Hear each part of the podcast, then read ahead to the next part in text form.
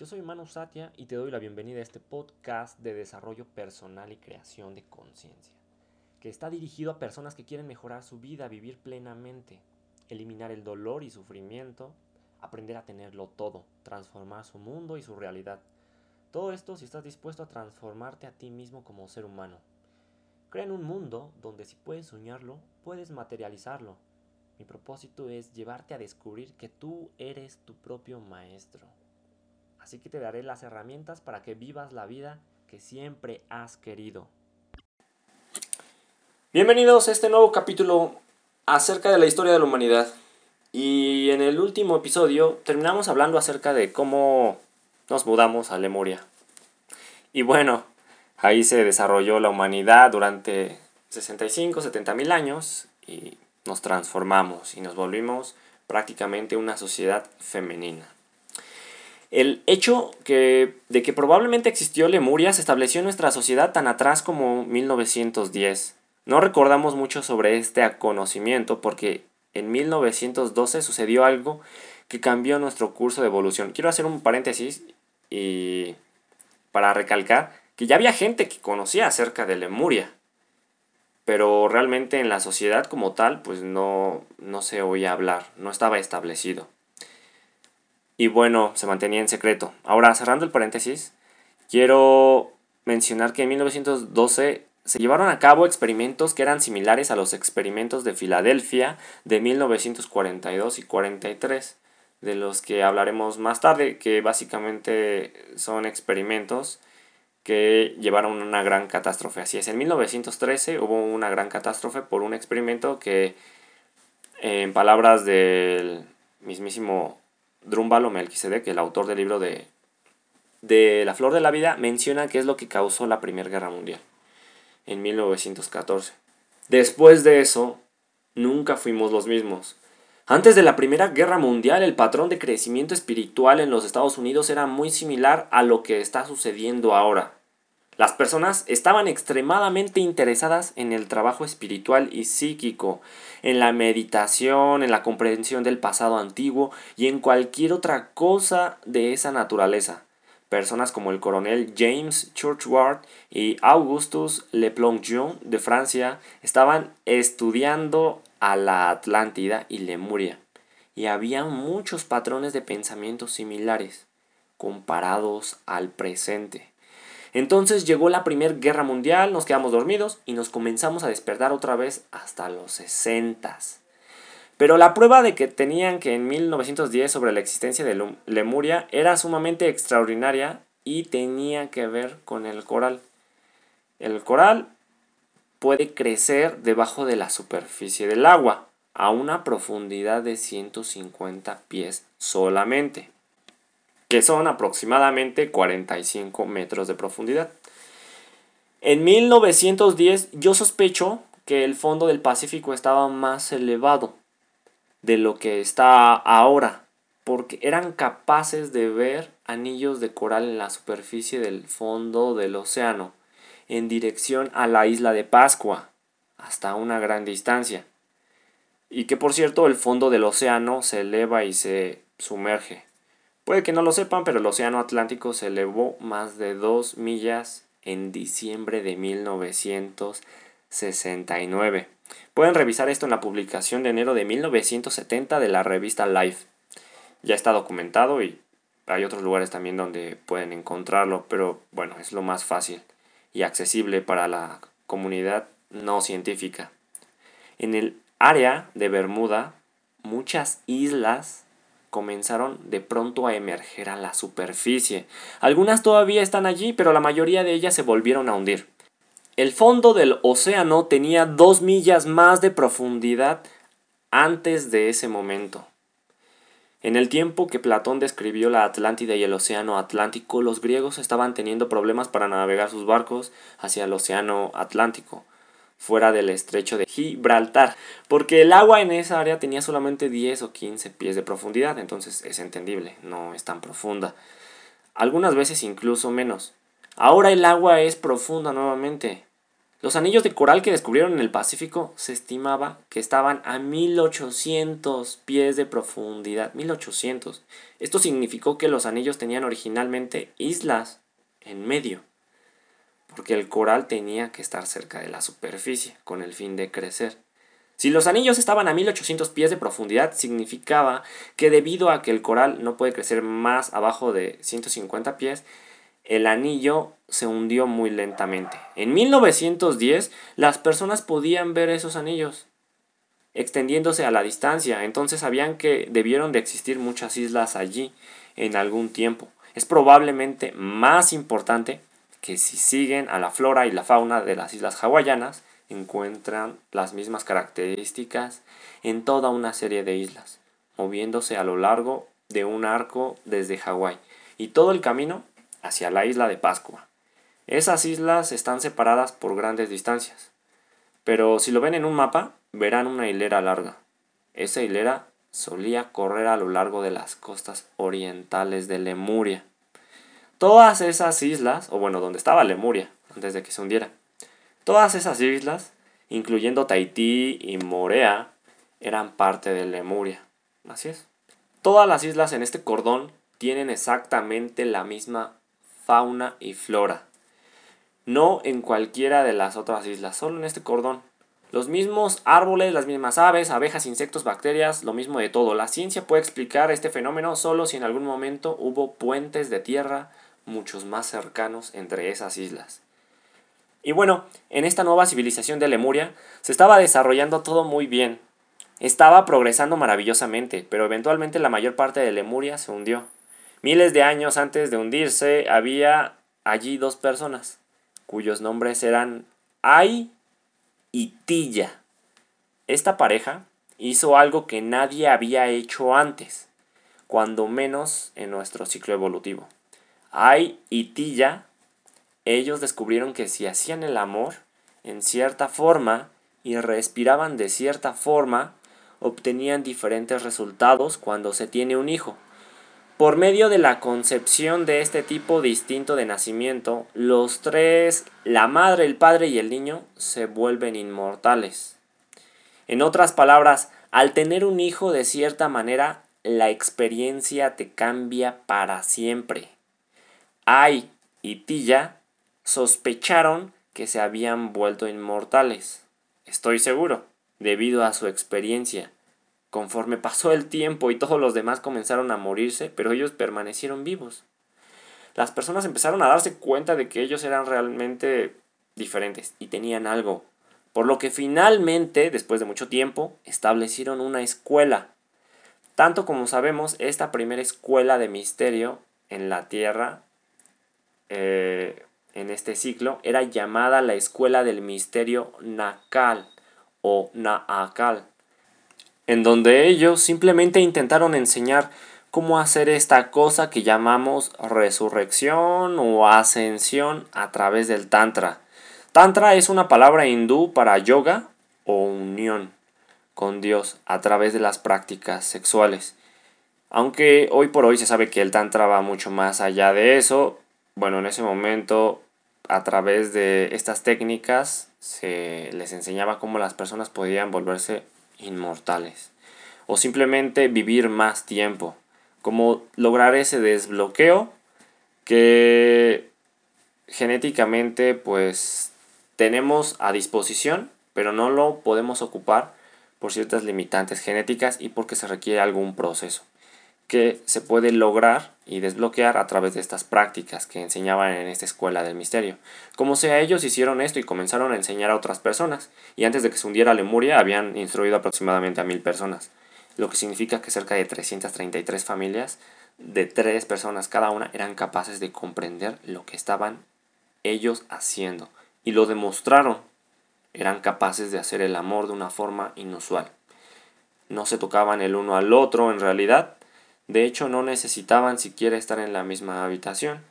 Era hacer el amor interdimensionalmente. Le enseñaron a otros cómo hacerlo. Y estaban llegando a un lugar en donde en otros pocos miles de años habrían transformado probablemente a toda la raza hacia una nueva conciencia. Pero evidentemente dijo Dios que no, no era el momento, y me refiero como al ciclo natural de la evolución de, de la humanidad, de la conciencia, de la madre naturaleza, del cosmos, de todo lo que está implícito ahí en, en el progreso de, pues, de nuestra humanidad, de nuestra conciencia. Solo habían comenzado cuando Lemuria se hundió. Lemuria, como dijimos, era femenina y los lemurianos eran muy psíquicos, muy intuitivos. Ellos sabían que Lemuria se iba a hundir con mucha antelación, sabían con absoluta certeza. No es como que se predispusieran, no, simplemente sabían que las decisiones y el curso de las cosas no estaba en materia de discusión, simplemente era lo que iba a suceder porque no todos, o al menos no un porcentaje de, de la humanidad y de las conciencias involucradas estaban preparadas para poder seguir avanzando. Es como, oye, tranquilo, no vayas tan deprisa porque entonces te vas a lastimar. Imagínense si hubiéramos seguido descubriendo y obteniendo capacidades que serían muy peligrosas para nosotros. Si de por sí nosotros como humanidad, con fuego, con cuchillos nos lastimamos y por accidente, pues esto es de razones catastróficas. Así es que por eso esto no estaba en materia de discusión. Ellos sabían con absoluta certeza y con su intuición, con su capacidad psíquica, sabían que Lemuria necesitaba destruirse. No podíamos ir tan rápido. Se prepararon con mucha anticipación, llevaron todos sus artefactos hacia el lago Titicaca, el monte Shasta y otros lugares. Incluso se removió el gran disco dorado de Lemuria. Sacaron todo lo que había de valor fuera de la tierra y se prepararon para el final. Cuando Lemuria se hundió finalmente, estaban totalmente fuera de las islas, se habían restablecido desde el lago Titicaca a través de América Central y México y tan lejos como el monte Shasta. Quiero aprovechar para pedirte que te abras en tu mente a no que pienses si esto es real o si no lo será, sino más bien para que te abras a recibir la información y que la escuches. No estoy diciendo que me creas acerca de esto, de si es real o si no, o si eso en qué te beneficia, simplemente a que entiendas y permitas recibir desde tu ser interior, desde tu alma, tu espíritu, qué es verdad y qué no. Cuando algo es verdad, lo sabemos. Y cuando empezamos a tener conflictos en la mente, es porque algo se está reestructurando, algo está cambiando. Y solamente el resistirnos y aferrarnos a pensamientos antiguos que nuestra familia, la sociedad, la educación en todo el mundo nos han instaurado y pues eso seguirá sucediendo día tras día. Lo que hoy conocemos es una verdad diferente a la anterior, a la de ayer. Y la de mañana sin duda será completamente diferente a la de hoy. Nos ponemos a pensar acerca de todas esas cosas que creíamos cuando niños y que parecían mágicas y hoy nos damos cuenta de que tal vez sí, si nos atrevemos a verlo con ojos de niño, pero nos damos cuenta hoy ya no siendo tan inocentes, nos damos cuenta que la verdad es más amplia, extensa, y que no hay nada que pueda debatirla ni de derribarla. La verdad siempre prevalecerá.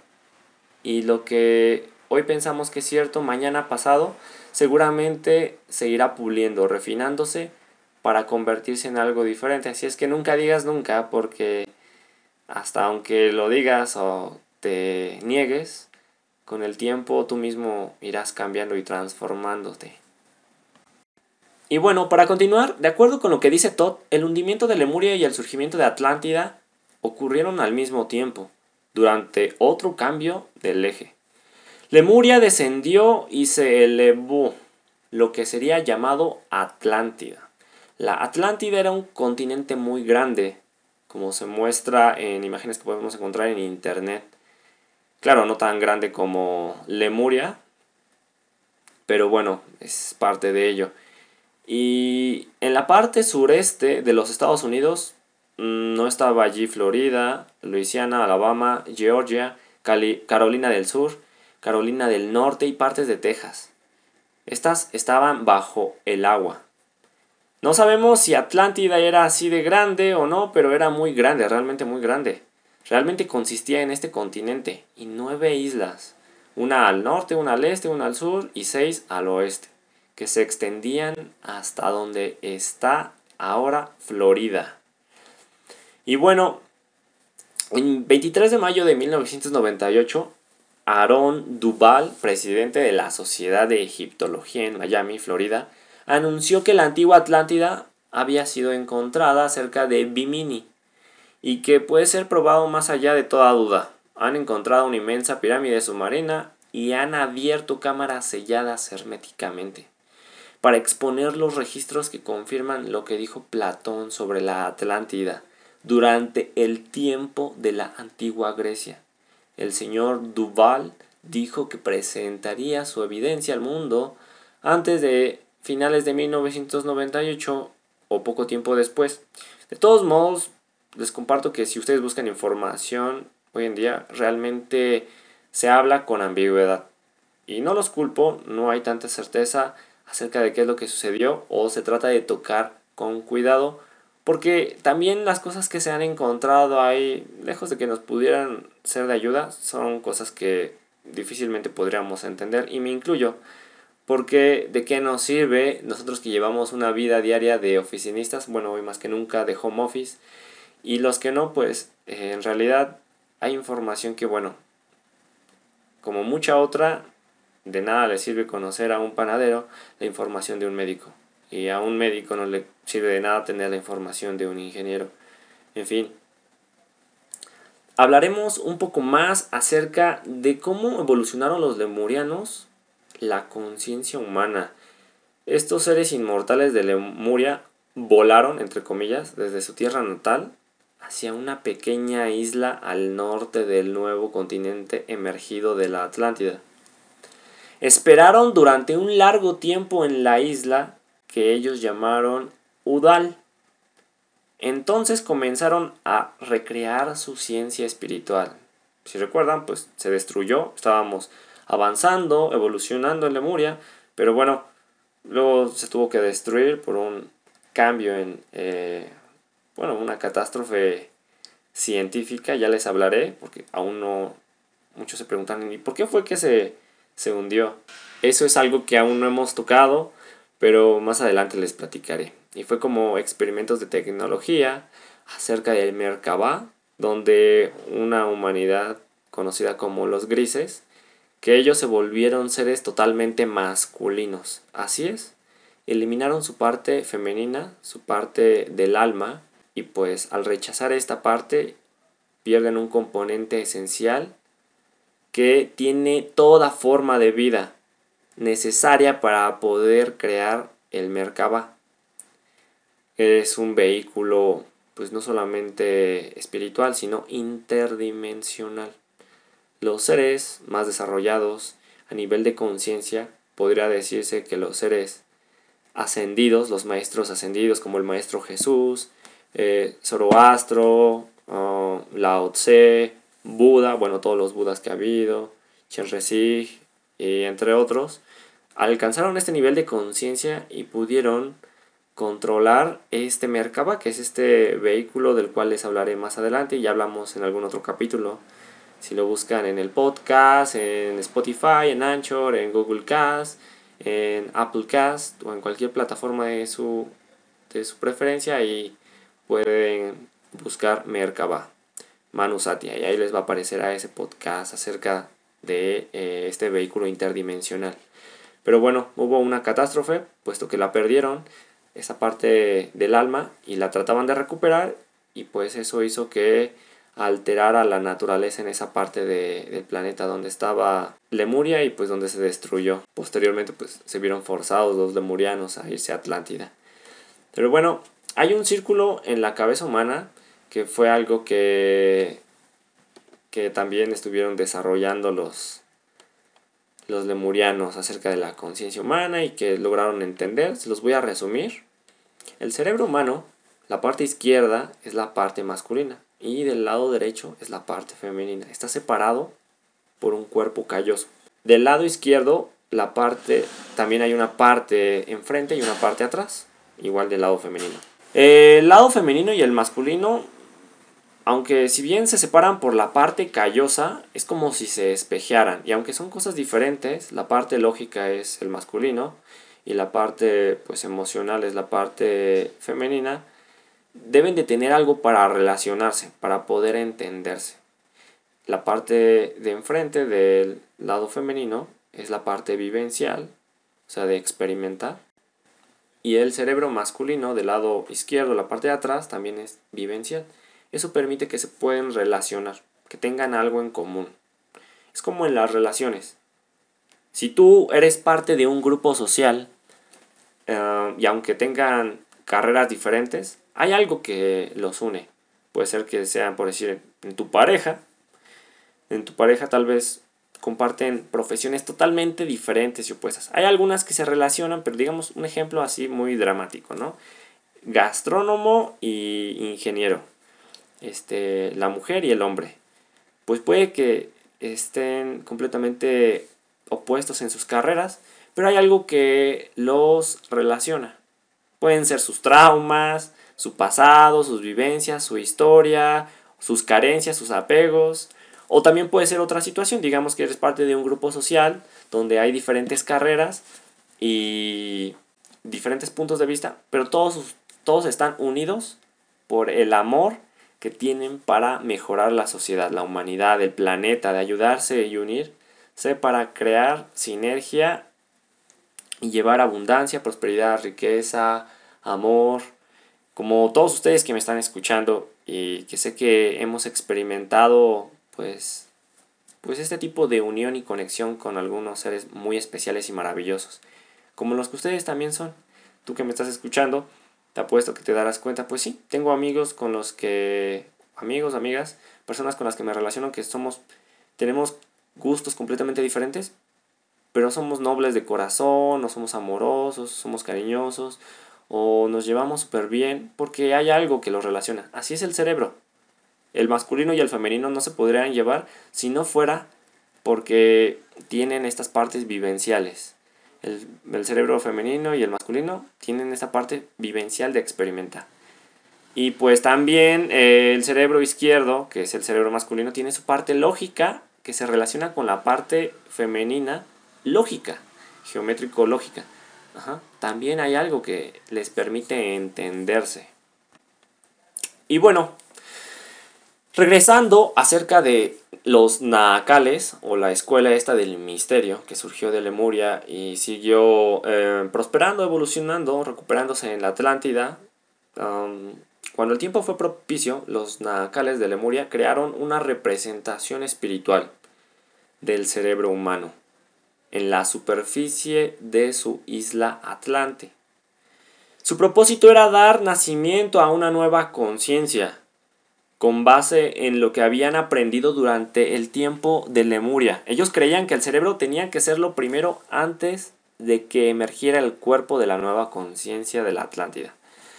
Con la imagen de Todd en mente sobre el cerebro humano, que les acabo de explicar, pueden comenzar a encontrarle sentido a sus acciones. Primero construyeron una pared en medio de la isla, como de 40 pies de alto y 20 pies de ancho lo que aisló dos partes de la isla entre sí. Literalmente tenían que pasar por agua para llegar al otro lado. Entonces corrieron una pared menor en un ángulo de 90 grados en relación a la primera pared, lo que dividió la isla en cuatro partes. Así es, había una cruz en la isla. Imagínense, muros, no, o sea, a pesar de que estaban evolucionados, creían que eso era necesario. El separar. La mitad de las de mil personas uh, pertenecían a la escuela de misterios de Nacal se fueron hacia un lado y la otra permaneció en el otro. Dependiendo de su naturaleza, obviamente ellos sabían identificar eso. Oye, ¿qué naturaleza tienes? A ver, mm, los escaneaban Y si eran masculinos, pues iban a un lado, y si eran femeninos, iban al otro. Eso podía significar que todas las mujeres permanecieron de un lado y todos los hombres se fueron al otro lado, pero como lo entendemos, en realidad eh, el lugar a donde iba una persona no dependía del cuerpo físico, como ya les había hablado, sino de su dependencia hacia un lado u otro del cerebro.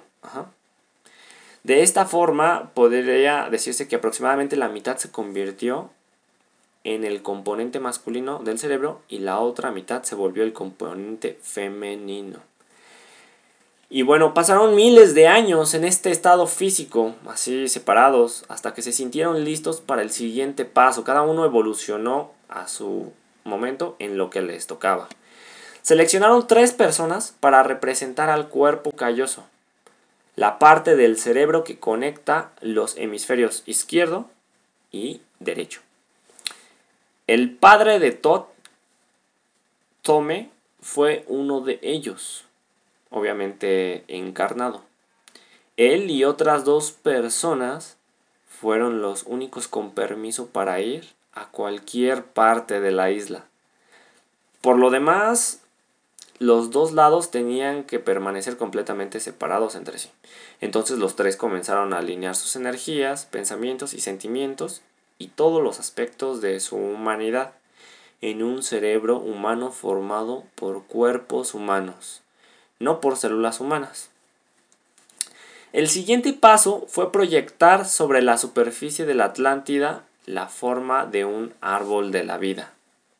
Los que no conocen el árbol de la vida, les invito a que se echen un clavado a internet y puedan eh, escribir árbol de la vida y aprenderán acerca de cómo una red de puntos que representan los 12 círculos, bueno, representan los centros energéticos que hay en el cuerpo humano, pero no solamente del cuerpo humano, sino de lo que hay en la vida, de la vida aquí en la Tierra y en la vida, cómo es que se puede formar. Usaron la forma que encontrarán en, internet, que se compone de 12 círculos, pero bueno, hay algunas versiones que pueden encontrar de 10 o 11 pero bueno, la que ocupamos o la que se ocupó en esa isla fue de 12. Uno de los puntos estaba en Udal y otro estaba en el agua hacia el sur. Udal es la parte más al norte de la isla y bueno, así se pueden orientar más o menos. Entonces había 10 componentes en la isla principal, que es una configuración con lo que estamos familiarizados, o bueno, al menos yo, espero que algunos de ustedes ya conozcan acerca de esto. También si sabes acerca del Merkabah, conocerás el árbol de la vida. Hay incluso gente que se lo tatúa, pero bueno, eso es lo que significa. Eh, se extendía cientos de miles, bueno, cientos de millas sobre la superficie de la Tierra y lo proyectaron con una, una precisión de un solo átomo. Claro, su ciencia era diferente a la que tenemos ahora. Van a decir, bueno, entonces antes era menos avanzada. No, antes era muchísimo más avanzada. Pero bueno, recuerden que hubo todavía un segundo diluvio. Existe una indicación de que incluso las esferas del árbol de la vida fueron usadas para designar el tamaño y la forma de las ciudades de Atlántida. Así es. De hecho, ustedes no saben, pero igual en muchas partes del planeta, ciudades importantes como lo son Roma, Grecia, este, la Ciudad de México, Madrid, París, hay una cantidad inmensa de ciudades importantes en todo el mundo que están diseñadas para proyectar justamente el árbol de la vida. Imagínense, en esa isla las esferas del árbol de la vida fueron usadas para designar el tamaño y la forma de las ciudades de la Atlántida, para crear una representación, una maqueta a gran escala. El árbol de la vida se representó con ciudades. Platón dice en su libro Critias, así se llama el libro, Critias, que la ciudad principal de la Atlántida estaba conformada por tres anillos de tierra, separados por agua, como se muestran en dibujos que pueden encontrar en internet. Mm, busquen Isla Central, Atlántida, Árbol de la Vida. Y así lo encontrarán. Y también se dice que esa ciudad estaba construida con piedras rojas, negras y blancas. Esta última afirmación tendría sentido um, cuando hablemos y toquemos el tema acerca de la Gran Pirámide, pero si se ponen a pensar, las ciudades no están, incluso hay ciudades en otras partes de, del país, no solamente en las capitales, que están formadas así, en círculos. Y cada porción de las ciudades se va alejando, conforme se va alejando del centro, va cambiando de manera gradual. Y es algo que nos pone a pensar y nos hace hacernos conscientes de que el lugar en donde vivimos la casa donde nacimos, crecimos, el lugar a donde nos mudamos cuando decidimos independizarnos, o el lugar al donde llegamos cuando decidimos formar nuestra familia, tiene una razón y propósito de ser.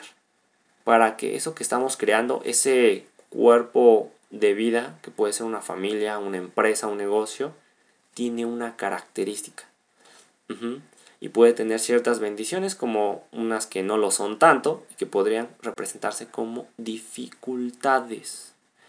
Ajá. Entonces, pues ponte a pensar cómo es el lugar donde vives. Así de esa misma forma tiene una razón de ser. Son cosas que dicen, bueno, ¿y cómo pudo haberlo planeado los arquitectos o los ingenieros civiles cuando empezaron a planear y desarrollar esta ciudad? No es algo que planean, es simplemente si reciben guía de conciencias superiores y que pueden ver el espacio a través del tiempo. Y cómo todo tiene un propósito de ser. Como en una ciudad, cada una de las comunidades, localidades, delegaciones, cada una de las partes territoriales eh, en conjunto, no solamente como, eh, como espacio territorial, sino en el todo la sociedad que hay, el comercio, es un órgano.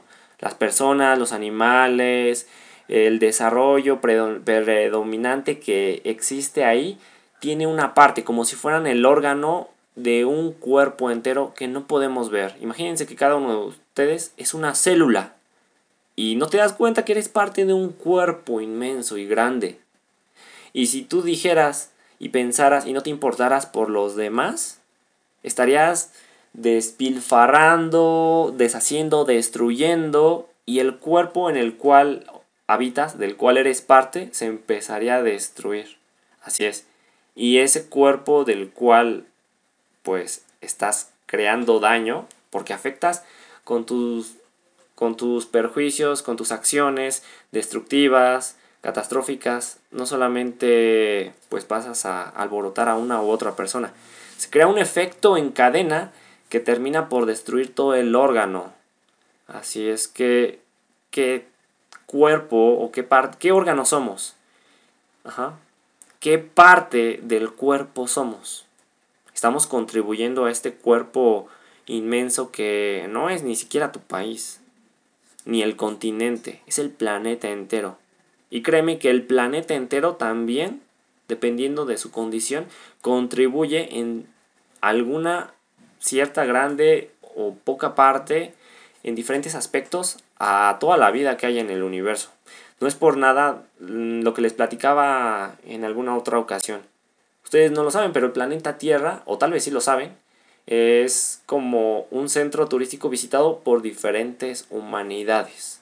No intervienen, observan, turistean, les llama la atención todo lo que está ocurriendo aquí, el cambio evolutivo tecnológico que está ocurriendo, eh, así es que si alguna vez se sienten mirados, pues sí. Sí respetan nuestra, nuestra privacidad, pero nos están viendo desde allá afuera, desde lo lejos, desde puntos imperceptibles. Porque si nos pudieran ver, pues entonces, o los pudiéramos nosotros percibir a ellos, entonces eso afectaría tal vez nuestras vidas. Y bueno, lo hacen de formas en las cuales no nos perturben y nosotros sigamos en el curso natural de nuestro nivel de conciencia.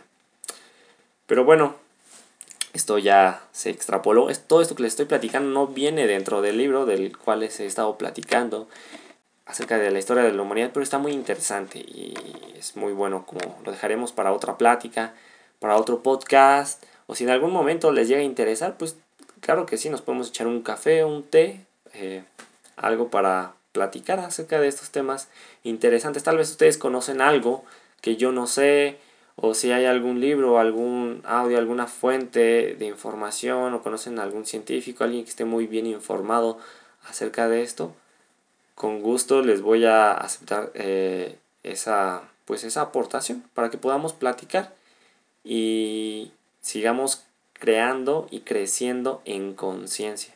Recuerden que la finalidad y el propósito de este podcast, este canal y también de las redes sociales, que junto con mi equipo de trabajo y yo, un servidor, buscamos hacer es llevarte a descubrir que tú eres tu propio maestro. Yo no soy ningún gurú, al contrario, yo siempre he buscado la oportunidad de mostrarle a las personas cuando se acercan a mí de que ellos tienen la respuesta de todas sus dudas, de todas sus preguntas y que también tienen todo el potencial para conseguir y vivir la vida de sus sueños. Todos estamos en cierto grado de maestría. Todos dominamos algo, tenemos algún don. Y cuando en tu vida realmente descubres que puedes ganar el pan de cada día haciendo lo que te gusta, en lo que eres bueno y que además beneficia a tu alrededor, a las personas, en la sociedad, así sea en el intelecto, en la belleza, en la caridad, en el alimento, en, el, en la tecnología, créeme que ese es el punto de plenitud máxima. Y pues ese es el propósito de este canal. Así es que te invito a que si tienes algún otro tipo de contenido, información que quieras que toquemos aquí o te gustaría participar, no dudes en contactarme, platicarme. La idea es de que todos podamos crecer juntos y podamos hacer de este mundo un lugar mejor. Te mando un fuerte abrazo, te amo y que tengas un día, una semana y una vida bendecida. Sígueme en redes sociales, Facebook y YouTube como Conciencia Alterada y en Instagram como Manu Satia.